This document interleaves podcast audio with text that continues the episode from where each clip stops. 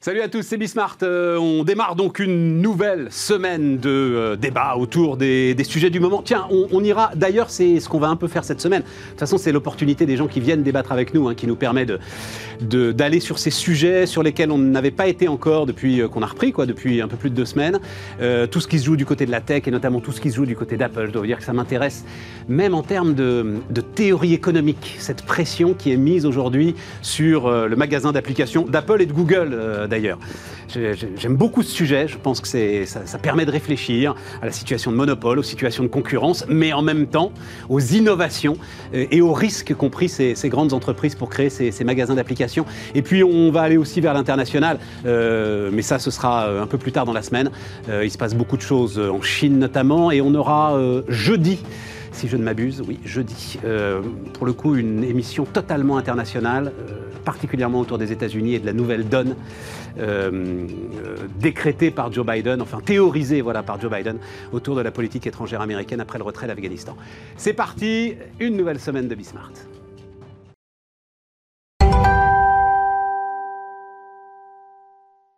Donc, euh, autour de la table, Jean-Christophe Alquier. Salut Jean-Christophe. Salut Stéphane. Président fondateur de Alquier euh, Communication. Stéphane Van Nuffel. Bonjour Stéphane. Bonjour Stéphane. Fondateur de netinvestissement.fr. Nicolas Dueb. Bonjour euh, Nicolas. Bonjour Stéphane.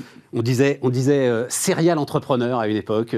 Nicolas. Combien de boîtes t'as monté, Nicolas? Bah, En fait, c'est surtout, surtout la même structure que j'emmène et que je fais évoluer. Donc, je suis plutôt le roi du pivot que le roi de la création. Alchimie. Alors aujourd'hui, tu es dans enfin, l'univers de la télé, de l'audiovisuel, etc. Et tout. Exactement. Et puis en fait, avant, il y avait une structure qui s'appelait Selfish, qui était dans les contenus pour mobile. on va reparler du magasin d'Apple après. Non, mais moi, je veux bien que tu me parles de pivot, mais entre le contenu pour mobile et Alchimie aujourd'hui. C'est la même structure juridique. Oui, d'accord. ok. il a fallu quand même à un moment donné trouver des investisseurs pour leur faire passer d'un point A à un point B, les convaincre qu'avec les compétences de l'un, on pourrait faire le deuxième. Parce que euh, à un moment tu te dis le 1, il n'y a pas assez de potentiel, ça marche pas, euh, je suis dans un corner. Euh. Exactement, on arrivait, on était dans les jeux pour mobile, en fait on travaillait beaucoup avec les opérateurs télécoms et puis l'arrivée des téléphones intelligents, des smartphones ont fait que les applications se sont développées et nous on n'a pas forcément bien réussi à devenir éditeur de jeux, donc on était un peu distributeur. Et puis là, on, fait, on a fait face à des opérateurs qui se sont dit ah mais je suis qu'un tuyau alors je vais arrêter tout ce que je suis en train de faire. Et donc on a il a fallu se réinventer puisque notre marché adressable a, disparu. Et là progressivement on s'est dit ben, ce qui s'est passé finalement dans la musique ce qui s'est passé dans le jeu c'est ce qui est en train d'arriver en ce moment à la télévision ou à la vidéo en général. On va passer avec ces micros abonnements ces, ces, terminaux fragmentés euh, la possibilité pour chacun finalement de créer sa propre chaîne de télévision ou son propre service de Mais cette fois-ci, on va devenir pas que distributeur, on va être aussi, on va s'associer avec les éditeurs pour éviter euh, l'intermédiation. Et Alchimie est né de, de, cette évolution, avec surtout à la base la maîtrise des paiements, la maîtrise de la technologie, puisque en fait tout ça, euh, on a un clic sur un bouton, sur un triangle, sur une vidéo, puis ça marche tout seul, mais en réalité derrière, il y a quand même pas mal de back-office. Et puis la, la, réinvention euh, du marketing digital. Et rendre tout ça plus simple pour bah, nous, revenir à cette fameuse phrase des, télécoms, sans couture, ah comme tu dis, qu'à un moment, euh, je trouve en un clic le contenu que je veux. Exactement. Ça fonctionne tout seul, ce qui est quand même les box, euh, et puis tout ça, c'est extrêmement fragmenté. Parce qu'en fait, en réalité, euh, c'est devenu très difficile, puisque avant, on cliquait sur le 1 de sa télévision. Et non, non, mais Alors aujourd'hui. Les téléconnectés, en plus, changent la donne. voilà, à les box d'opérateurs, les box. Good! Le pivot. Euh, les amis, ambiance de rentrée, euh, Stéphane, euh, comment est-ce que vous sentez les choses? Bah, D'abord, ambiance de rentrée. Alors, il y a bah, trois spectres pour être un peu complet. Vas-y. Le, le, perso, bah, moi je rentre de vacances, donc j'ai pas envie. Euh, on n'est pas censé raconter sa vie, si tu veux. Tu vois, c'est censé être un débat avec un peu de hauteur de vue euh, entre gars qui partagent des expériences, des bonnes pratiques. pour être sérieusement, parce que moi, évidemment, je fais, je fais ce clin d'œil parce que ma vision va être une, vision d'entrepreneur. Non, mais vas-y alors. Non, non, non, non, mais vas-y sur le. Bah, la vision, ça va être les professionnels que j'ai rencontrés depuis que je suis rentré et les particuliers, c'est-à-dire mes clients, c'est-à-dire de voir comment la, qu'est-ce que j'entends et à quoi j'assiste en ce moment, comme table ronde, conférence, etc., etc. Et ce qui me remonte de façon très. Alors vas-y, vas-y. Bah, bah, en gros, il y a une inquiétude qui est fondamentale, qui va ne surprendre personne autour de cette table, c'est que évidemment, le quoi qu'il en coûte s'arrête, donc il va falloir se poser la question de la note. Donc ça, c'est très concret. Vous l'avez chez les professionnels comme vous l'avez chez nos clients, qui aujourd'hui euh, freinent un peu des deux pieds sur certains investissements en disant on va attendre de voir ce qui va arriver. Deuxième point. C'est quoi euh, Hausse d'impôt alors bah Crainte des hausses d'impôts Ouais, hausse d'impôts, on ne sait pas trop. La, la, la, la, situation géopolitique se tend un peu. Le, le projet de loi de finances n'est pas encore sorti. Et il va être, entre guillemets, tu sais, très bancal, parce que les projets de loi de finances de l'année euh, préélectorale est toujours un petit peu bancal. Voilà. Donc la, sensation qu'on a, nous, auprès même de nos petits collaborateurs de 25 ans, hein, qui ont des jobs sympas chez C'est qu'il va falloir à un moment passer au bah, guichet. c'est qu'à un moment donné, il y a, on se retrouve encore dans cette, euh, dans cette, entre deux eaux. On veut bien rentrer, on est, on est en forme, on est content parce que très clairement, on nous a laissé passer un bon été. Tes gars retournent tous au boulot? Tous. Il y a combien netinvestissement.fr C'est combien de gars 40 personnes. 40 personnes. Ils sont tous. C'est à Bordeaux, hein C'est à Bordeaux. Ils sont Bordeaux tous et Paris. Ils sont tous euh, retour euh, sur site. Voilà, on leur a laissé la possibilité, s'ils voulaient, d'un jour par semaine de télétravail, mais non, ils sont sur site. Mais ils ont envie de venir. Euh, ok. Non mais. Moyenne d'âge inférieure à 30 ans. Hein. Ouais. Donc rester chez soi, c'est pas, c'est pas faisable en fait. C'est pas quelque chose dans leur culture. Eux, ils ont envie justement d'être en coworking, etc. Et enfin, en termes d'investissement,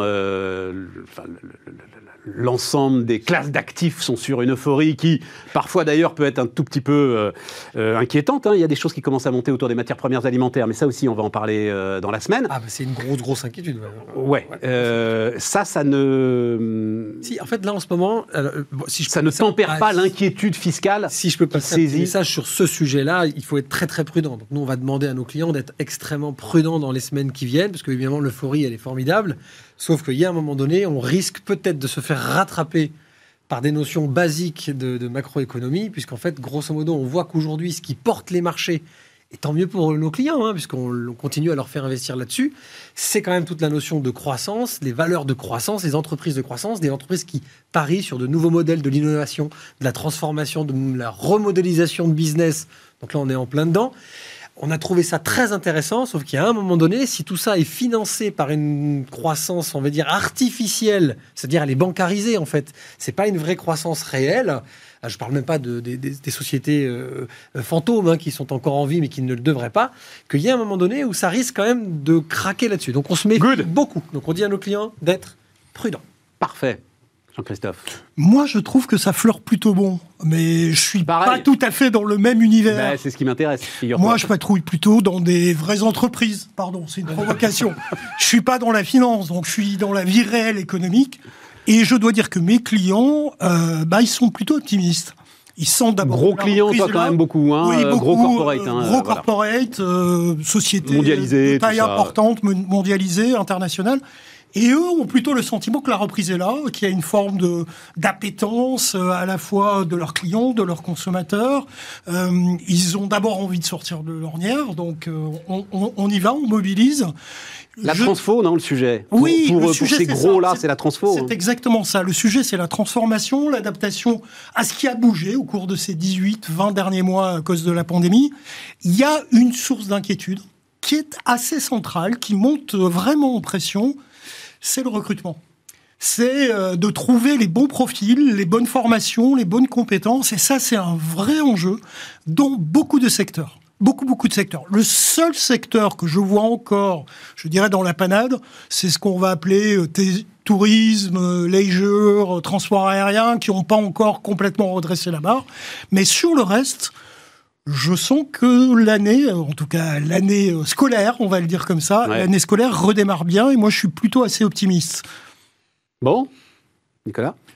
Bah nous, on, enfin, avec les équipes en France et puis à l'international, hein, c'est surtout l'international. Même question, tous de retour au bureau, t'es geek là euh? Deux jours par semaine. Ah. Voilà, on avait pris la décision avant l'été de dire trois jours au bureau, et puis parce que faire société à un moment donné, il faut quand même se voir. Ouais, ouais, ouais. Et puis deux jours en télétravail. En fait, on a une dichotomie entre les jobs qui sont plutôt dans la production, donc on produit au bureau, on produit chez soi quelque part, euh, c'est un peu la même chose. Donc c'est le cas des geeks. Mais en revanche, pour tous les jobs qui sont plutôt commerciaux, qui vont être tournés vers la créativité, vers le marketing, où on travaille en équipe, c'est l'interaction entre les différents. Là, tu as besoin du, du retour on a, besoin, on a besoin. Et ils ont besoin. Et ils sont tous d'accord. Ouais, ils ont besoin. Donc en fait, euh, le, je dirais que le problème, c'est un peu l'égalitarisme à la française, où euh, parce que les techs peuvent avoir du télétravail, et ben les mecs du marketing et télétravail, ils y ont droit. Alors que s'extirper de la créativité de l'entreprise, c'est détruire sa valeur personnelle parce qu'au bout d'un moment, on ne fait pas valoir euh, ses différents concepts, on ne fait pas valoir son relationnel, etc. Donc pour eux, c'est pas porteur. Et en plus, quand ils sont jeunes, où on cherche à gravir les échelons, on cherche à, à, montrer ce dont on est capable, c'est finalement euh, très dévastateur pour eux. Donc nous, on a quand même dans l'ensemble une équipe qui a, qui a, conscience de ça et qui, est revenue avec le, sourire. et les managers d'équipe leur laissent les deux jours de télétravail. Le, sujet euh, salaire, pouvoir d'achat, etc., c'est quelque chose que. Bah, bah, euh, Jean-Christophe, c'est un truc. Bah, en même temps, dans tes grandes boîtes là, c'est pas vraiment pour le sujet. Non, c'est pas vraiment le sujet. Mais mécaniquement, s'il y a des tensions sur le marché du travail, les salaires vont commencer à monter et on va avoir des enjeux qui sont des enjeux d'inflation, hein, pour, être, pour être très clair. Ah bah, Stéphane bah, Comme l'a dit mon voisin, nous, on est dans un secteur un peu protégé sur ça. tous les trois d'ailleurs. En plus. Donc théoriquement, euh, enfin pour eux tout va bien. Et, juste, j'avais une question précise. Alors là où tu es en plein dedans, parce que ça aussi c'est un truc qui m'intéresse beaucoup euh, dans la relation commerciale. Euh, alors bon, toi tu es netinvestissement.fr, donc de toute façon tu avais tout digitalisé, mais t'entends parler autour de toi. La relation commerciale sur l'investissement, elle se faisait beaucoup en one-to-one et, en présentiel. les gars vont tout reprendre ou est-ce qu'il y a une accélération de la digitalisation là-dessus? Bah, Il y a eu évidemment sur les 18 derniers mois c'est évident, on a gagné, je sais pas, peut-être 3 ou 5 ans dans la digitalisation des métiers. C'est-à-dire ce qu'on se disait ensemble il y a peut-être 10 ans et qui aurait dû arriver vers 2025-2026 pour de bon, il est arrivé là. Mais même les grands groupes, alors c'est très compliqué pour les grands groupes. Mais évidemment, euh, ça, a simplifié les choses. Même d'un point de vue réglementaire et juridique, il y a eu des accélérations. Par exemple, signature électronique, tu sais, pour les notaires. très intéressant. D'avoir une reconnaissance faciale chez le notaire qui est une double signature électronique d'un acte.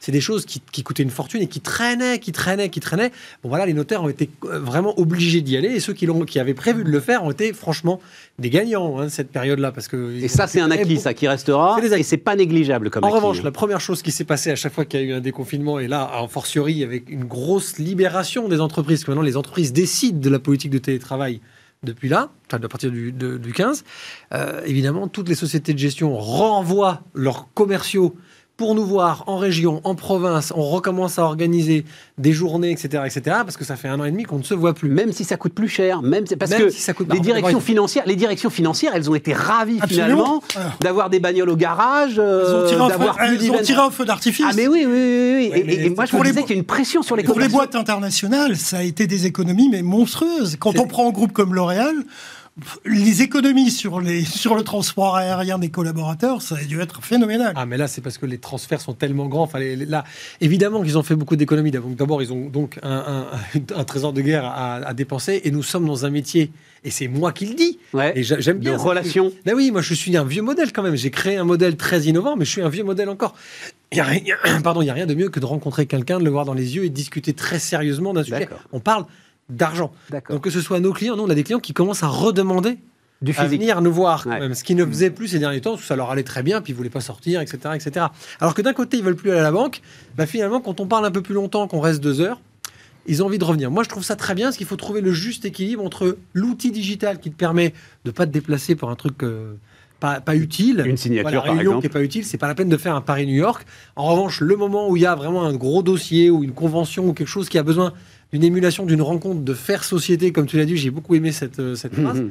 Bah là, on est en plein dedans, tant mieux. Nicolas, pareil, relation commerciale euh... ouais, je pense qu'en fait, ça dépend surtout de ce qu'on vend. Quand on vend des petits, des petits outils SaaS à 2000 euros par mois, on peut le faire à distance, ça se fait avec une interface. Quand on vend, euh, par exemple, avec les télécoms, des contrôles. Enfin, il se euh, pour remporter... avec des gars qui vendent des outils SaaS à 2000 euros par mois. Ils ont besoin d'aller sur le terrain parfois ah, bah mais je pense. Enfin, en tout cas, les commerciaux veulent. Les commerciaux, ils aimaient cette vie, en fait. Bah, moi, je pense que euh, ils aiment ça, et quand on est commercial, on aime ça. Que de toute façon, d'être enfermé, c'est contre nature donc il, faut, il faut lâcher l'énergie. Et c'est ridicule de les garder au bureau. Et puis après, il y a des dossiers où, pour emporter la conviction, il faut avoir euh, l'interlocuteur à ses côtés, euh, le regarder dans les yeux.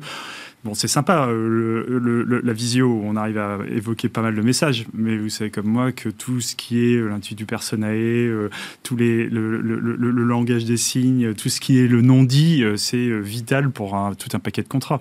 Donc, même l'acheteur, il en aura besoin. petite note culturelle, il faut absolument que vous téléspectateurs, Stéphane, voient ce film qui s'appelle In the Air avec George Clooney, où C'est un garçon qui fait des restructurations et qui annonce des licenciements. Et un jour, son patron lui dit, on était bien avant la pandémie, ah tu vas le faire désormais par Skype. Et il annonce à des salariés les licenciements. Et c'est extraordinaire à quel point ce film est visionnaire de ce qu'on est en train de vivre aujourd'hui. Il a 10 ans il, est en course pour être euh, pour avoir la carte, les miles, euh, mais le record du monde des miles. En fait, c'est ça. Oui, voilà, voilà, Effectivement, c'est un, c'est peut-être un film du monde d'avant, ça. Voilà, euh, tu disais. les débats, les débats qu'on a pu faire à un moment donné lorsqu'on était coincé chez nous par par des visios, par des Skype, etc., etc. C'est pas la même chose que de refaire un débat. entre nous, parce que là, on se regarde, on, se, on, s'observe. Il y, a une, une autre notion comme ça. Quand on a chacun notre temps de parole derrière un écran, ça crée peut-être pas forcément les mêmes réflexes et les idées ne sont peut-être pas les mêmes. Absolument, je trouve. Alors, mais justement, ça tombe bien. Je trouve qu'on a. Alors peut-être que euh, je me gourre, hein, mais donc Challenge a quand même fait une enquête euh, monumentale. 10 000 personnes, Harris Interactive, etc. D'où il ressort Alors oui, il y a des c'est mixed emotions, hein, la façon dont on regarde les choses, mais enfin quand même, bon Dieu. 65% des Français sont satisfaits de leur niveau de vie. 85% pour moi, c'est le plus important, ont foi dans le progrès. Très franchement, j'aurais jamais cru sortir avec un chiffre pareil. Jamais. Après notre épisode 5G, euh, après euh, les, les, les, les, faucheurs d'OGM, après... Euh, J'en avais un autre. 84% sont fiers de leur travail. Et 72% pensent qu'il est utile à la société. Ça, c'est hyper important. Sans faire de la. Qu'est-ce qui se passe Pourquoi Sans faire de la psychologie sociale. Vas-y, vas-y, vas-y. À, deux balles, mais. je t'en prie. Je pense qu'il y a, d'abord, d'abord, il y a une chose. Il y a une forme, sans doute aujourd'hui, de soulagement dans commencer à entrevoir la sortie de, de, de, la pandémie. Et donc, les choses, les perceptions, puisque c'est mon métier que de gérer les perceptions, les perceptions se modifient un peu mécaniquement. Ça, c'est la première chose. La deuxième chose, je pense que ça témoigne de ce que je vous disais tout à l'heure à propos de l'optimisme que je sens dans les entreprises en cette rentrée, c'est que les Français partagent une forme d'optimisme. Il y a eu, dans cette mécanique de transformation que la pandémie nous a imposée, des perspectives qui se dessinent et pour lesquelles, finalement, les Français se disent que peut-être il y a des choses à jouer. Il y a des mécaniques aussi de génération. Euh, et puis, moi, je pense. Mais c'est énorme, Jean-Christophe. Enfin, moi, j'ai depuis je ne sais pas combien de temps, j'ai la vision d'un pays, euh, on disait, plus pessimiste qu'en Afghanistan. Là, peut-être que ça se discute maintenant. Stéphane... Et, et, surtout des gens qui, dans toutes les transformations, pensaient qu'ils allaient perdre quelque chose. Reprenons, reprenons ce qui se disait en mars 2020, quand la pandémie est tombée sur le monde tout le monde a fait des prédictions absolument abominables. Le monde allait s'effondrer sur lui-même, rappelez-vous, et en particulier dans le domaine de l'économie, où on nous prévoyait des niveaux de chômage absolument ahurissants, on nous prévoyait des catastrophes et des cataclysmes économiques. Rien de tout cela ne s'est produit. Il y a un effet de soulagement. Peut-être que si on fait le même sondage dans six mois, on reviendra à des niveaux qui seront des niveaux. Euh, tu casses ma baraque là. Pour toi, c'est pas structurel ces chiffres-là. Non, je pense que c'est ah, tout à fait conjoncturel et je pense qu'on est effectivement là sur le terrain uniquement des perceptions. Les six mois qui viennent vont commencer à donner aux Français, aux professionnels, aux entreprises, etc., le niveau de l'expérience. Et peut-être qu'on va. Mais foi dans le progrès, c'est pas une. Enfin, ça, c'est. Foi dans le progrès, c'est le vaccin. Ne va pas eh chercher ben, plus loin. justement. Ne va pas chercher plus loin. c'est extraordinaire. C'est la démonstration, d'une certaine manière, que la science, la technique, le progrès ont encore un sens pour nos sociétés, alors qu'on les avait enterrés sur, euh, j'allais dire, l'autel du pessimisme que vous évoquiez tout à l'heure, cher Stéphane. Euh, tu faisais la moue, euh, Stéphane Non, je faisais pas la moue. C'est que la, démonstration, elle est, elle est, on peut pas la discuter parce que d'abord, c'est une question de perception. Euh, après, moi, je suis un optimiste naïf, tu sais très bien. Donc, de toute façon, moi, je crois depuis très longtemps que l'image du français râleur, du gaulois, etc., etc., elle est extrêmement tronquée. Je pense qu'il n'y a pas un, peuple qui, dans la perception de son propre pays, de son activité, de son économie, n'est pas plus fier que la France et les Français. En revanche, comme ils sont extrêmement sensibles sur ces sujets-là, dès qu'on les interroge de la mauvaise façon, ils vont forcément regarder la moitié du verre vide. Et dans l'enquête de Challenge... Ah, il y a, y a du verre vide aussi, hein. oui, oui, absolument, hein, il faut pas... Ce qui est intéressant, c'est la façon dont on le traduit derrière. Toutes les questions ne sont pas des questions béates, toutes les réponses ne sont pas des questions de « on est tous heureux », etc. etc. 85% des gens qui ont l'air plutôt satisfaits en ce moment, 70% sont, sont contents parce qu'ils ont l'impression d'être fiers, les jeunes sont plutôt ambitieux, Moi, j'ai trouvé des trucs hyper positifs, mais ça m'a pas surpris. Je pense juste que c'est vachement plus simple sur 10 personnes dans la rue d'en choper un qui va hurler parce qu'il est anti-vaccin, gilet jaune, tatati tatata. Ben, il y en a 9 autres qui vont passer leur chemin. L'image, quand même, l'image que tu vois à travers, euh, j'allais dire, le tube cathodique. Hein il y a longtemps l'image que tu vois à travers ta fibre et ta box, voilà, c'est quand même celle d'un pays fracturé dans lequel on peut plus rien faire, euh, de gens qui sont à bout, euh, etc. C'est pas l'homme des médias, c'est pas moi qui vais le dire, c'est ouais, reproche. Hein, ah, mais, euh, évidemment, on voit 160 000 je personnes. Je sais que notre responsabilité est très lourde. C'est pour ça que vous êtes là, les amis. 160 000 personnes qui défilent en France encore le week-end dernier anti-vaccin. Il y a 49 millions de personnes qui ont leur première dose et 40 qui, ont qui sont vaccinées. la proportion, elle est plus de 85 Donc il y a des gens qui jouent le jeu et, qui y vont. Et surtout, alors maintenant, mais au début euh, moi, ce que j'adorais, c'est le, samedi de manifestation. Donc, tu en, avais 200 000 dans la rue et tu en avais 500 000 en train de se faire vacciner le même jour. le, même jour. Non, non, mais attends, parce que si tu veux du verre vite, je te donne la parole, hein, C'est pas des manifestations anti-vaccins, c'est des manifestations surtout anti-pass. Passe, passe sanitaire, pardonne-moi. Ça, peut intégrer euh, l'idée que. Nicolas, je ne veux pas qu'on parle de ça, mais c'est une posture, ce truc. Je sais pas. C'est une posture de gars qui se dit je ne veux pas trop insulter l'avenir quand même. Être anti-vaccin, c'est un peu chaud, donc je vais dire que je suis juste. Euh, je suis d'accord. C'est d'accord. Posture pour faire le malin. J'assume être vacciné, être le contrôle pass sanitaire. Oui, mais, tu n'irais pas manifester dans la rue. Bah euh, non, j'avais autre chose à faire samedi, mais bah, ça change tout déjà. Non, mais ça peut, ça, ça, peut s'entendre. Euh, enfin, quand on, c'est intéressant sur le progrès. Je pense que l'idée de progrès, d'ailleurs, dans l'article, c'est plutôt le progrès technologique que le progrès. Oui, tout à fait. C'est pour ça que ça m'intéresse. Absolument. Qu'on a, on a évoqué. Et c'est vrai que par exemple, la 5G, euh, tu citais la 5G, euh, qu'est-ce que vous pensez des dangers? Mais euh, avant, est-ce qu'on peut parler des usages? Est-ce qu'on peut parler de ce que ça va transformer dans la vie des uns et des autres? Euh, Et on, parle des, avantages. On parle de la voiture autonome. Elle va créer des accidents. Oui, mais vous imaginez que vous, allez pouvoir faire 120 km/h sur. Non, on peut pas. Autant je, on, peut pas dire que la voiture autonome va créer des accidents. Elle, conduira toujours. Non, elle a toujours. Les débats sont toujours, sont toujours sur le côté négatif ah du progrès technologique. Donc du coup, vous entendez beaucoup parler de ça, et puis bah, forcément, vous dites, je vais me protéger, je sais pas, et vous avez un réflexe anti-progrès. Alors que la réalité, on vendrait euh, les progrès, on en vendrait euh, les usages, on en vendrait le, On a essayé sur la 5G. Enfin, d'ailleurs, sur la 5G, je crois que le, truc est plié maintenant. Enfin, j'en sais rien. Euh, non, non, juste je voulais, je te redonne la parole, mais sur le verre vide quand même, la, question clé, quoi. Comment est-ce que vous ressentez le, pays? Pour 47% des Français, c'est le déclin. pour 13%, c'est le progrès à venir. Et pour 40%, on ne sait pas trop. Mais tu as quand même 47% des Français qui pensent que notre pays est en déclin. Oui, mais alors après, il y a, on en parlait juste avant, c'était François Langlais qui parlait euh, de l'arrosage automatique qui était mis en place. Lui, il y a très très longtemps qu'il pense qu'on est en déclin. Donc euh, voilà, mais, mais euh, au moment où on va quand même retirer les milliards qui ont été mis, parce que là c'est le rebond, mais, quelque part... ils sont partis les milliards, ils sont, sont plus là, ça y est, c'est fini. Exactement, mais ça fait quand même, c'est bien qu'on ait de la croissance avec les milliards qui ont été mis. Ça aurait été dommage qu'on les ait pas, parce et en plus on est tombé plus bas que les autres, donc si en plus on n'avait pas eu les milliards.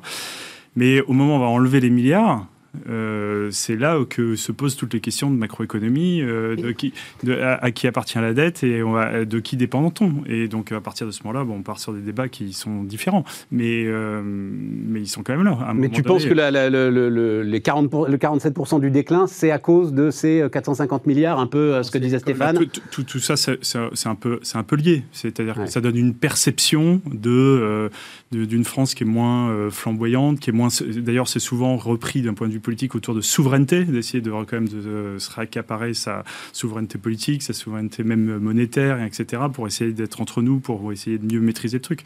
Donc euh, la réponse, elle est plutôt comme ça. Mais on a quand même des symptômes de euh, on est plus fragile qu'avant. et, ce qui est assez intéressant, c'est que plein de, plein de, tendances qu'on voyait, qu'on apprenait à l'école. À un moment donné, les Chinois sont là, ils sont là, donc ils changent complètement la, balance.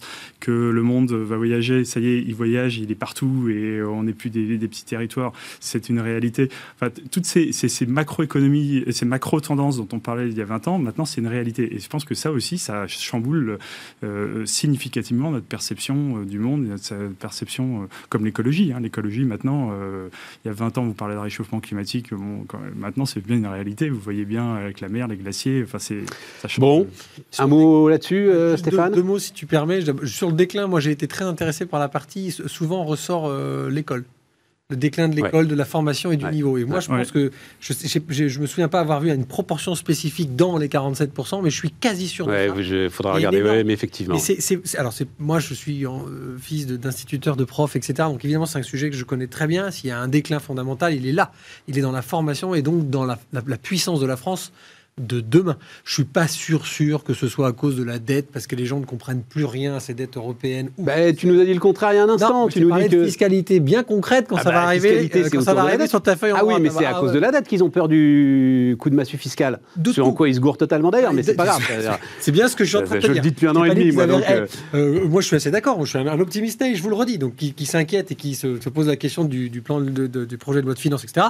J'ai pas dit que j'étais d'accord avec. Juste Stéphane, un tout petit mot sur la réaction et là c'est totalement impartial, hein, ce que je dis. La réaction du président de la République à cette étude de challenge qui s'est fendue d'un texte, j'invite beaucoup de gens à lire ce texte, parce que est très littéraire, parce que bah, évidemment Emmanuel Macron oui, c'est du Macron. littéraire. Oui, ouais, moi j'en ai lu deux paragraphes, j'ai arrêté. Oui, mais moi j'ai lu jusqu'au bout. Et comme, moi pour les allocutions à la télévision au bout de trois minutes. J'ai lu jusqu'au bout Oui, j'ai lu jusqu'au bout. Attends, si, si, parce que j'ai trouvé intéressant en fait, comment dire? On a des statistiques, la moitié est quand même plutôt positive, l'autre moitié reste quand même. Ouais, bon, bah là, tu avais un discours de, de, de de, lendemain de Coupe du Monde où tout va bien, etc., etc. Donc en fait, ça rejoint ce que tu Non, mais alors, c'est. Il y a plutôt une ambiance de perception. On a envie que ce soit positif. Et moi, comme je suis un optimiste, bah, j'ai trouvé que le texte était sympa parce qu'il mettait de l'optimisme. Attends, alors j'ai en cours, il y a, euh, c'est une interview qui a maintenant une dizaine de jours de Clément Beaune, euh, qui à mon avis est un des, une des têtes pensantes de la campagne Macron. Euh, très proche du président. Ouais, voilà, dans le monde parce qu'il parlait de tout sauf des affaires européennes. Donc voilà.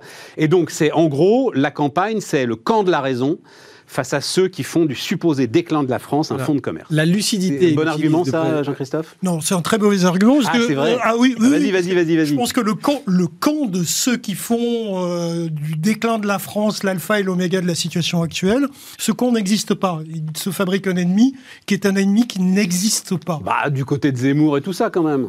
Ouais, je suis pas certain que le discours soit un discours de déclin c'est plutôt un discours de souverainisme, c'est plutôt un discours de rébellion, rébellion, d'autorité, etc., etc. Euh, les ligues fascistes dans les années 30 en France, elles parlaient pas du déclin de la France. Hein.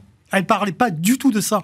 On est à peu près sur les mêmes thématiques, on est à peu près dans le même fonds de commerce. Donc, les forces du déclin n'existent pas. À mon sens, c'est une erreur de communication politique majeure. Ils confondent déclin et conservatisme. Absolument. Et c'est une erreur de communication majeure que le président et son camp euh, sont en train de faire pour la présidentielle que de penser qu'ils ont à ça à affronter des, déclinologues. Le problème étant que euh, finalement, dans l'argumentation, ils loupent totalement leur cible. Et ils ne parlent pas cet électorat. L'électorat qui vote Zemmour, Marine Le Pen, j'en passais des meilleurs, Dupont-Aignan et consorts, ne vote pas en pensant que la France est en déclin. Ils ont une demande d'autorité, ils ont une demande de conservatisme, ils ont une demande de fossilisation à un moment donné d'un certain nombre de choses, mais ils ne sont pas dans une lutte contre le déclin. Je, je, zappe sur les tendances xénophobes, racistes, etc. Non, non, mais très intéressant. Euh, les gars, on marque une pause, on se retrouve dans un instant.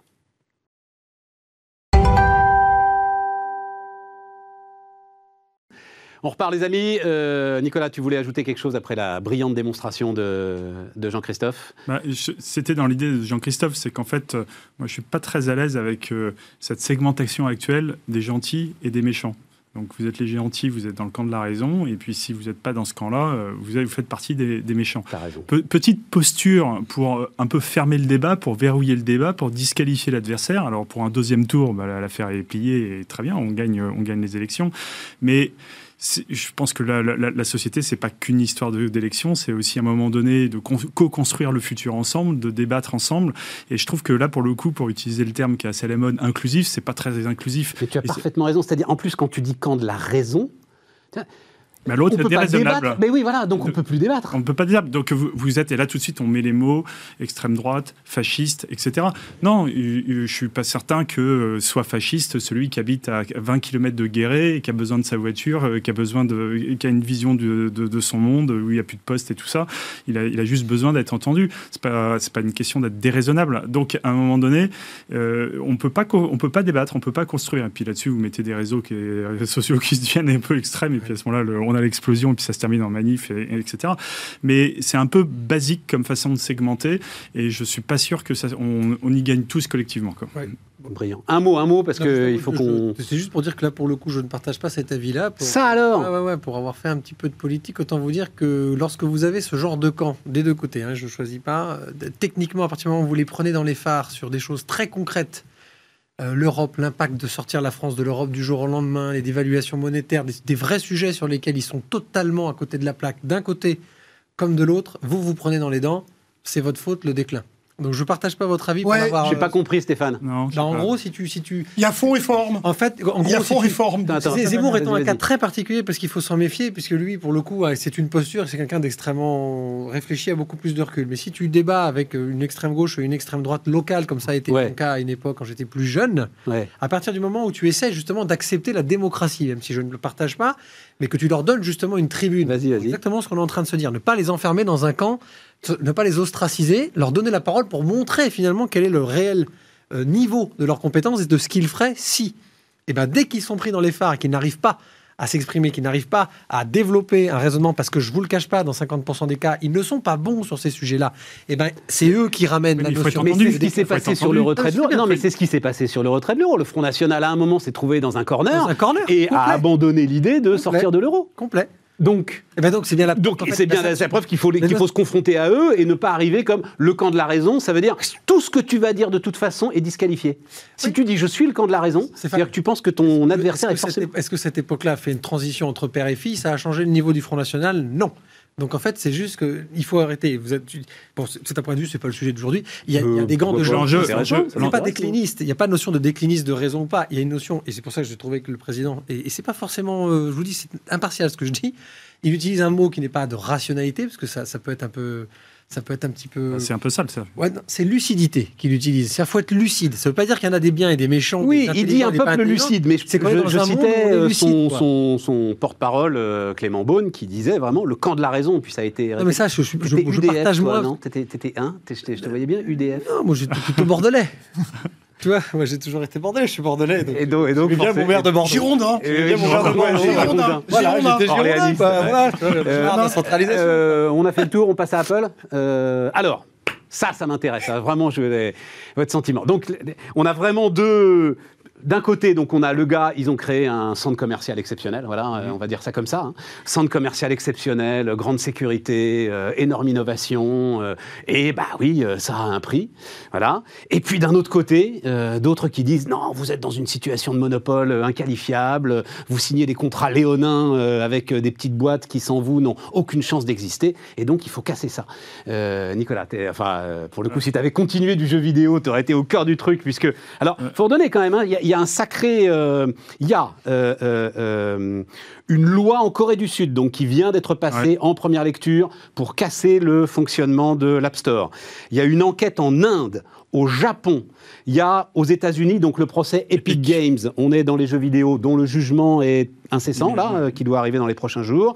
Et il y a une plainte pour abus de position dominante en Europe lancée par Spotify. Bah alors, en fait, personne ne nie le rôle du magasin. Ça, c'est, il, est, il, est, il est acquis, il est en place. Le vrai sujet, c'est l'obligation de mettre le paiement du magasin dans son, dans son application et le taux de commission qui va avec. Exactement. le taux de c'est le taux de commission, le sujet. Voilà. En réalité, oui. Puisque S'il n'y avait pas une telle commission, il n'y aurait pas un sujet avec l'obligation. Donc, en fait, au tout début, c'est parti sur 30%.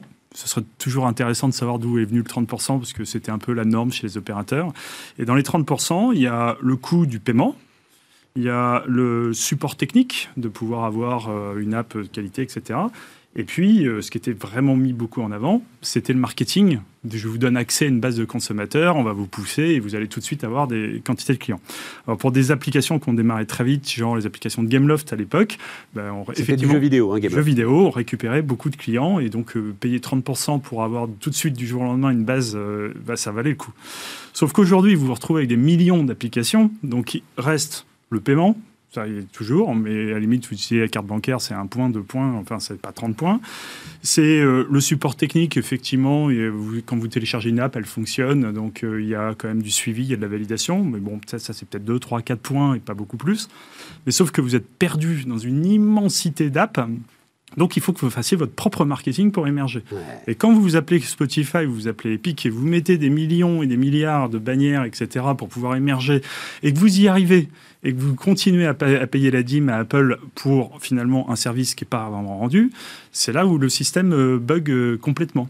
Et donc euh, en fait, on sera passé d'un système en réalité très privé, qui est un système de commerce inventé par Google et Apple, en réalité, en réalité aujourd'hui, pratiquement une espèce de service public, puisque vous allez. Mais oui, mais là où je comprends pas, Nicolas, Spotify, prenons Spotify par exemple. Spotify, il a plus sa notoriété à faire. Donc, sors de l'App Store. Alors, oui, mais sauf qu'en fait, vous avez, on parlait de zéro couture tout à l'heure. Quand je télécharge mon app, je suis sur mon app là où je vais consommer euh, euh, en réalité mon, ma musique, puisque c'est sur mon téléphone que je fais le, et qu'il faut que j'aille sur mon PC pour payer avec ma carte bancaire, alors que je pourrais le faire directement depuis mon app et euh, en cliquant sur un bouton.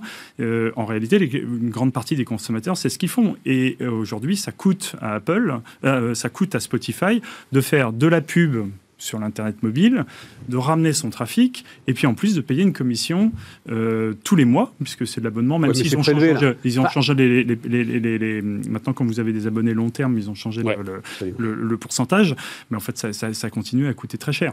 Et puis, euh, et puis même quand vous êtes une app assez puissante, et ça, c'est une histoire de, communication, vous ne pouvez pas discuter avec Apple, vous discutez avec une interface. Mais oui, mais... Euh, oh, pas Spotify.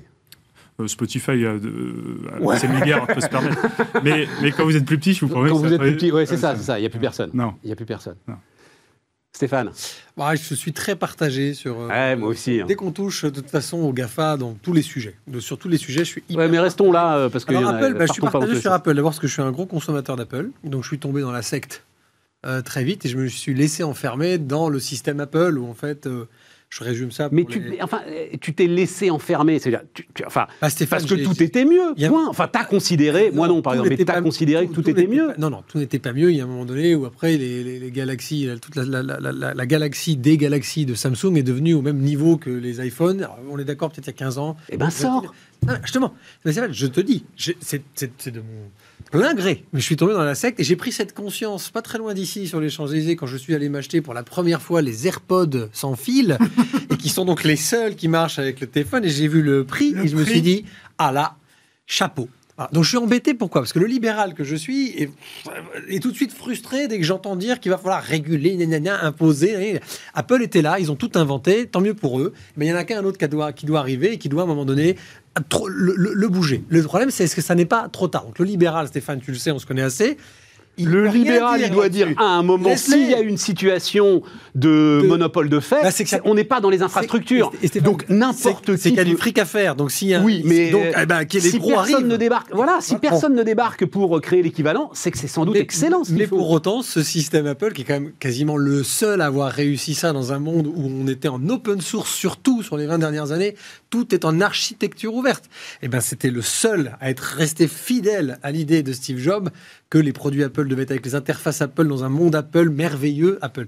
Moi, j'ai une admiration sans fin pour cette, pour cette entreprise. Mais, mais, mais, mais c'est vrai mais que. Mais tu trouves bah, que les explications de Nicolas sont intéressantes bah, Non, parce qu'on est tous conscients que quand vous êtes un gros, bah, vous pourrez discuter avec Apple, et quand vous n'êtes pas un gros, bah, ça commence à ressembler un peu à la mainmise que la grande distribution a eu à un moment donné sur les petits producteurs. il a fallu s'en mêler. C'est intéressant.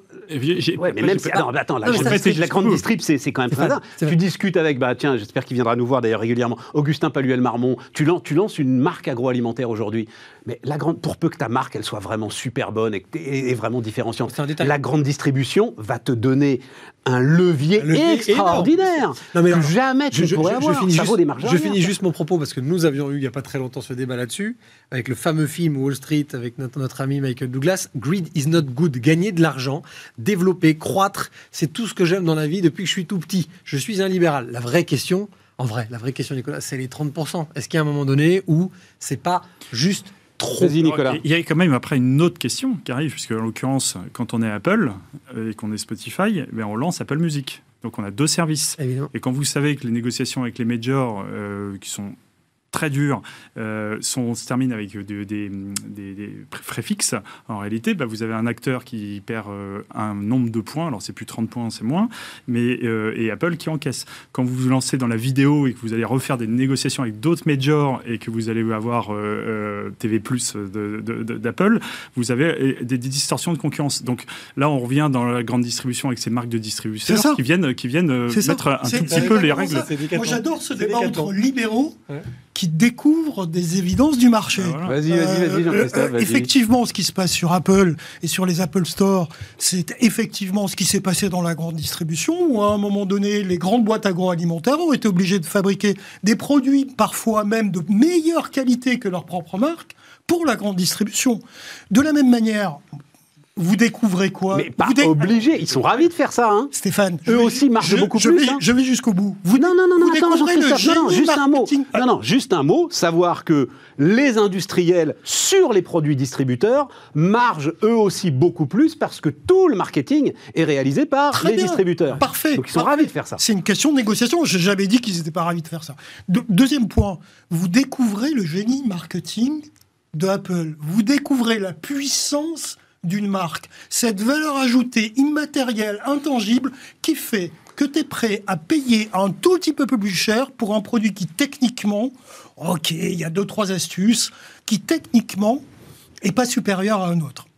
C'est exactement la même valeur que tu ajoutes pour avoir un sac Hermès versus un sac d'artisan dans bon cordonnier qui va te faire avec les mêmes pots à peu près la même chose. Moi, ce que je trouve de passionnant dans ce sujet, cette thématique, c'est à quel point l'intermédiation est devenue la plaque centrale aujourd'hui de l'économie mondiale.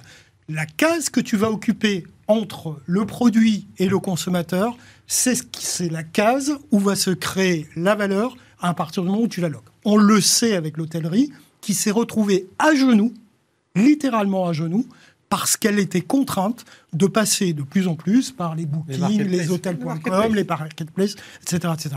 La marketplace est aujourd'hui la case stratégique sur laquelle il faut être.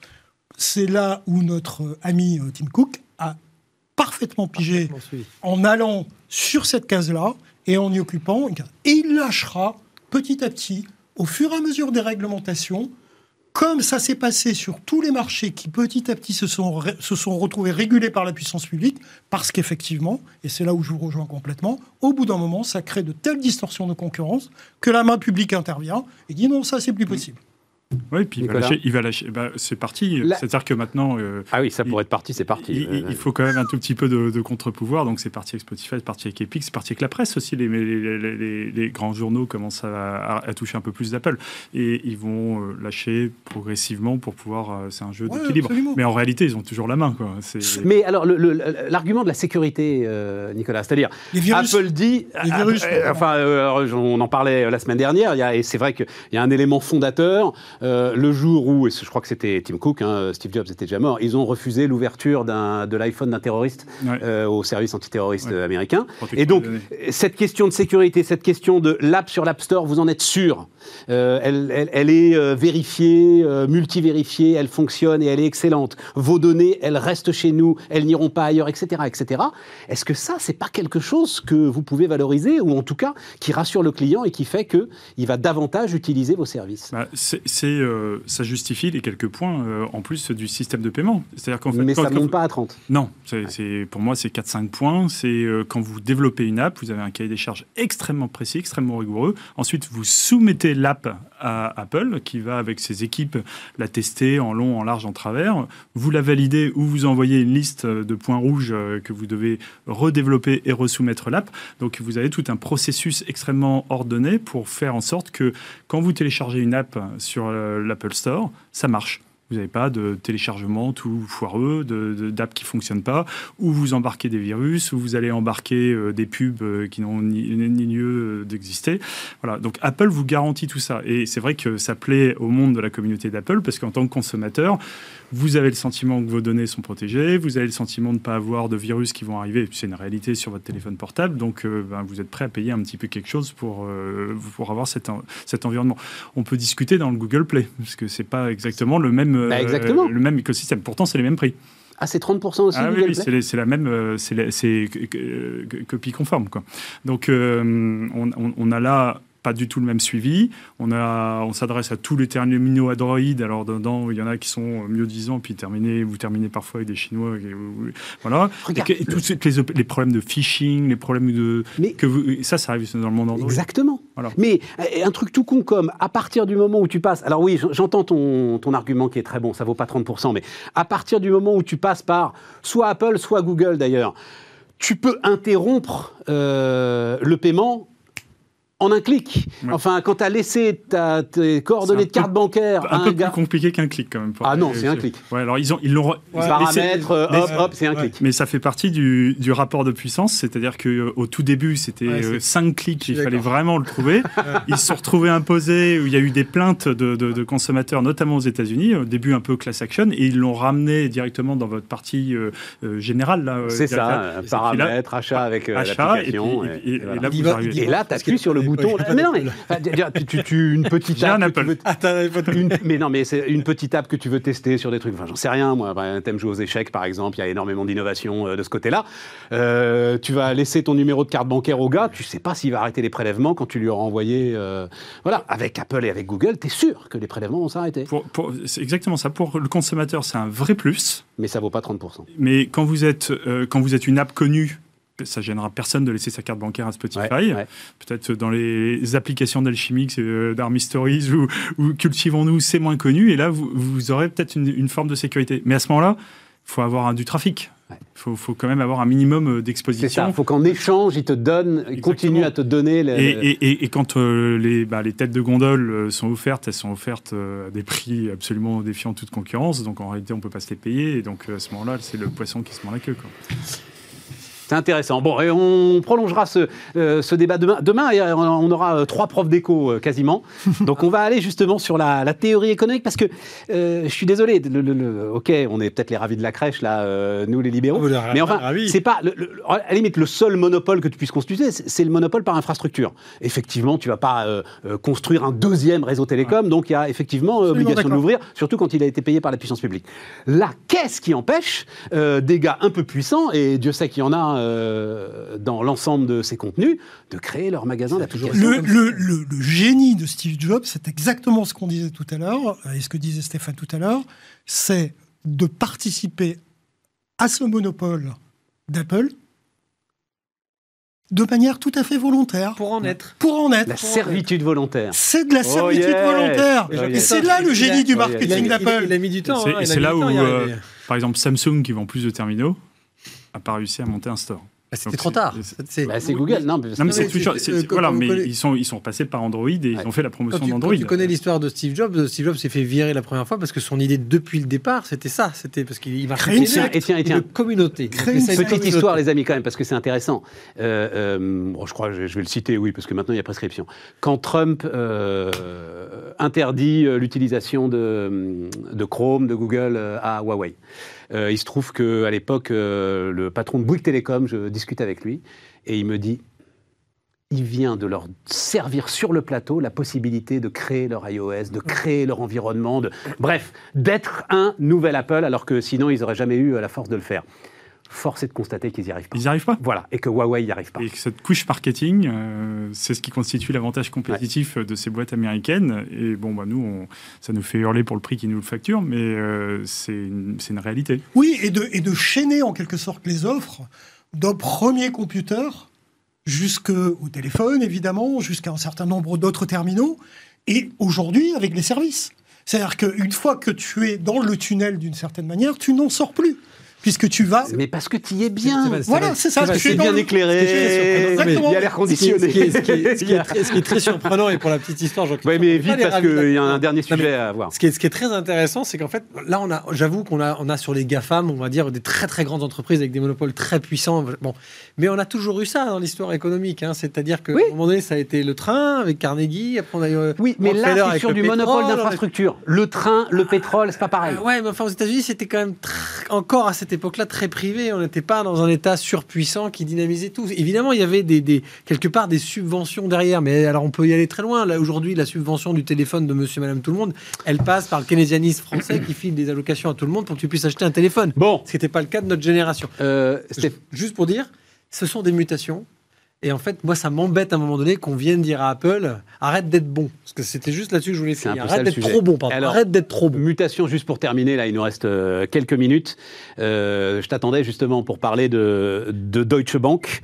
Donc, euh, coup de semonce de la Commission des opérations de bourse aux États-Unis, donc ça a une dizaine de jours, hein, qui enquête sur la sincérité des déclarations de la filiale gestion d'actifs de la Deutsche Bank. C'est 800 milliards d'euros d'actifs sous gestion. C'est le deuxième européen un côté derrière Amundi. Euh, donc, euh, ils affirment que euh, plus de la moitié de leurs encours intègrent des critères ESG. Et la SEC dit c'est pas vrai. Alors ce qui me fait marrer, c'est qu'ils tapent du poing sur la table, ils choisissent un Européen quand même pour le faire, Mais c'est un coup de semonce important pour toi. C'est la première fois là hein, quand même. C'est justifier votre déclaratif sur l'ESG. On a déjà lu beaucoup de choses sur ça. Tous les organismes de régulation, y compris français, européens, etc., sont en train de prendre le sujet en, vraiment avoir le corps parce que c'est devenu un tel thème et un tel consensus, euh, l'ISR et l'ESG, ces, ces 3-4 dernières années. Oui, mais tes clients, ils, veulent être. Est-ce est qu'ils sont dans l'idée, bon, bah, j'achète ce qui se présente, je m'en fous Ou est-ce qu'ils sont dans l'idée, j'ai envie vraiment de savoir ce qu'il y a maintenant derrière ces trois lettres? Ils ont envie de donner du sens euh, à leurs investissements. Donc, en fait, s'ils rentrent vraiment dans la bécane et s'ils soulèvent le capot des critères ESG, c'est-à-dire les vrais critères ESG, qui sont quand même des critères qui existent depuis plus de 100 ans. Oui, oui non, hein, enfin, voilà. À l'époque, c'était l'armement, la prostitution et le tabac. Aux États-Unis, c'était réservé quand même. Bon évidemment, ils veulent donner du sens. Donc c'est très très simple indirectement d'aller sélectionner dans les entreprises aujourd'hui, les entreprises qui donc marketingement, en particulier en France, qui ont beaucoup travaillé sur le sens qu'on donne statutairement à son entreprise, c'est facile d'être classifié dans des critères ESG, sans un label ISR précis et fixe. Et c'est là-dessus, en fait, que la filiale de, de Deutsche Bank se fait un peu surveiller de très très, très près. Parce que grosso modo, ils n'ont pas arrêté d'élargir au maximum et donc de faire des exceptions à l'exception de l'exception. Voilà. Et donc de créer un pourcentage, je dis une bêtise parce que je ne connais pas de dossier particulier sur l'infrastructure allemande des, des entreprises, mais c'est pas 100% qu'il faut être un pour avoir le critère. Bon, bah, c'est 80%. Mais si dans les 20% qui sont un peu entre les deux, il y a quand même 70% qui est bon, mais qui a encore deux, trois trucs à faire, il part du principe que ça va muter. Donc, ce que je veux dire, c'est C'est tes clients, enfin, euh, tes clients, moi, on n'a pas les, en fait, on n'a pas même les moyens intellectuels, comme tu dis, de soulever le capot, d'aller tout regarder et de voir si en pratique les investissements correspondent à ce qui est ah, annoncé. Si les, les, les, gendarmes boursiers s'y mettent de manière sérieuse, ah, euh, ça va secouer un petit peu quand même. Aussi bien qu'avec les subprimes et Madoff, on est tranquille. Euh, Stéphane, ça demanderait un travail de dingue. Est-ce que tu connais la travail D'accord, donc c'est Pierre et le loup, quoi. Un, fonds gestion qui fait de la, transition climatique, on en connaît un très bien, qui a lancé un fonds sur la transition climatique chez Mandarine. Le mec va voir les entreprises, il les vérifie évidemment comme d'habitude sur bah, tout ce qui touche au background financier, évidemment les dirigeants, très important. Et ensuite, bah, là comme il est très ISR et qu'on est sur une transition climatique, on est dans une des branches de l'ESG. Simple. bon. Mais s'il veut le critère ISR, il faut quand même qu'il vérifie que même si l'entreprise, le, fonds n'investit que dans les entreprises vertes hyper innovantes pour l'avenir de nos enfants, ah, il faut qu'il surveille quand même la, gouvernance, quoi. Donc attention à la parité, attention ouais, d'accord. non, non, non, Trop de boulot. La sec... En vrai, donc en fait, il faut juste à un moment donné se dire, on donne du sens. Je, je pense que c'est bien quand même de surveiller cette filiale de Deutsche Bank parce que bon, Deutsche Bank, ils ont toujours été à la pointe des conneries. les pauvres. Ah, oui, mais excuse-moi, mais Deutsche Bank, ils se sont fait attraper à peu près sur les 5 ou 6 dernières fois qu'il fallait attraper ah bah, il faut donc ils n'ont pas choisi par hasard. Il faut se souvenir que c'est à eux que Goldman Sachs a revendu ses subprimes. On est bien d'accord. donc c'est le plus grand détenteur, le plus grand détenteur de dette pourrie, c'était Deutsche Bank. Et là, et là, je repense à cette scène formidable du film Le Sucre. S'il y a un film à voir sur les marchés, je ne sais pas si tu seras d'accord avec moi, film des années 70, hein. euh, Roger Hanin, Jean Carmet, Le Sucre. Et à un moment, c'est un petit sou, toujours un petit sou en plus. On n'arrive pas s'arrêter pour aller chercher un petit sou. Et c'était vraiment ça Greed is good. Euh, ah, moi, je trouve que c'est un dossier assez intéressant. Euh, justement, pour relier au débat que vous aviez, ce dossier est parti d'un lanceur d'alerte. Ouais. Ce qui n'est pas tout à fait neutre. Quand on parle Comme souvent. Oui, oui, comme souvent. Mais quand on parle difficulté de contrôle et que euh, effectivement on s'aperçoit que ce dossier-là sort avec des lanceurs d'alerte, on peut avoir sur ces sujets-là de plus en plus de lanceurs d'alerte et notamment des ONG qui commencent à rentrer et à s'intéresser véritablement à la façon dont ces produits sont vendus. Après, sur le sujet des, des investissements, critères ESG, etc., etc. Donc tu dis c'est salutaire comme euh, Je dis que c'est extrêmement salutaire, un peu comme notre discussion, on se rappelle juste avant. De- deuxième sujet, ce que j'ai compris, parce que je n'étais pas un spécialiste et donc je suis allé un peu regarder tout ça. Bon, enfin, t'as bien travaillé avec la finance quand même. Ouais, oui, c'est vrai. J'ai- compris aussi que ce sont des produits dont les frais de gestion sont assez élevés. Donc c'est plutôt du business rentable. Et je me suis dit, tiens, c'est assez intéressant. Ça me fait penser dans le domaine agroalimentaire au bio. Au fond, le l'ESG, c'est le bio de la finance. Voilà, c'était pour te faire sourire, Ouais, c'est Stéphane. pas mal. Non, mais c'est très. Jean-Christophe, c'est juste hein, des frais de gestion, souvent sur des. Alors là, pour le coup, les fonds vraiment créés et tournés vers une des, des thématiques de l'ESG, évidemment, les, les frais sont plus élevés parce, pour ce qu'on était en train de se dire. Oui, mais à Le un travail moment. de contrôle, de sélection, de pic. On parle- je vais donner la parole à Nicolas, mais- mais- Les rapports sont pas les mêmes. Oui, oui, oui, Un mais attends, attends, attends. Moi, ce que je veux Il y a dire. plus de boulot, on est pas Ah bah non, mais une attendez, les gars, un peu à un moment. La gouvernance euh, en particulier, c'est très important la gouvernance sociale. hein. On est tous saisis quand même par l'urgence euh, à agir. C'est une évidence. Et on est ici autour de cette table à savoir que la finance est l'arme ultime pour que ça fonctionne. Donc c'est quand même de notre intérêt commun, général, que euh, les déclarations d'intention ne soient pas que des déclarations d'intention. Voilà. devrait être, ça devrait être d'une logique implacable déjà que la finance soit verte. Nicolas, Moi, je peux amener un témoignage de la bout de chaîne. Parce qu'en fait, en ayant introduit Alchimie en bourse euh, l'an dernier, euh, en tant qu'entreprise, on a euh, du coup la demande des fonds sur les critères ESG. Donc en fait, on fait, il y a des organismes indépendants, tiers, donc en l'occurrence Finance, qui viennent chez nous et qui vient noter la partie gouvernance, la partie euh, environnement, la, qualité du business et la façon dont on gère les prestataires et ainsi de suite. Et, euh, qui a tout un paquet de, critères. Il vous donne une note. Et puis après, ils reviennent tous les ans euh, pour voir quelle est la tendance, euh, parce que de temps en temps, il vous dit il faut faire attention à ci ou attention à là. Et puis quel est le plan d'action que vous allez nous proposer pour que dans un an, quand on repasse, on progresse. Donc c'est quand même, pour des petites boîtes comme nous, parce qu'on n'est pas non plus avec une équipe euh, ESG, euh, c'est quand même un investissement, un travail important. Et en face, et c'est pas le cas de tous les fonds, mais pas mal de fonds reviennent euh, avec soit se contentent de la note Etifinance, soit remettre eux également leurs propres critères. Donc à ce moment-là, on aurait presque besoin d'une interface où on ressaisit pour tout le monde les mêmes informations, parce que si on fait les dossiers euh, multiples, et, euh, et, qui, et qui vont après eux en interne vous donner une note et vous dire bah on peut venir parce que vous avez le bon critère ou on peut pas venir parce que vous êtes en dessous de la note. Et donc ils vont avoir leur propre baromètre. euh, puis après, il y a un paquet de fonds euh, qui peuvent- mais c'est super intéressant parce que toi, euh, patron, euh, évidemment conscient de tes responsabilités, ça te donne un cap Ah bah, clairement. et t'es pas perdu au milieu de l'ensemble des injonctions parfois contradictoires. Alors exactement. Donc nous, on a, on a pris le- la, la grille d'Etifinance et puis on travaille avec cette grille-là et puis après on essaie de coller sur celle des fonds. Mais c'est vrai que euh, ça permet d'avoir clairement une feuille de route de ce que qu'on communique, c'est vrai, c'est validé, c'est attesté, c'est audité. Alors après, la façon dont c'est vendu au consommateur final, j'en sais rien. Avec quel prix, j'en sais rien. Mais en tous les cas, quand ils arrivent dans la petite boîte que- qu'est la nôtre, euh, c'est une certitude. Il y a bien une égalité, une diversité, euh, l'environnement et ainsi de suite. C'est fini. On est au bout, les gars. Euh, grand plaisir. On se retrouve bientôt. Et nous, bah, on se retrouve demain sur Bismart.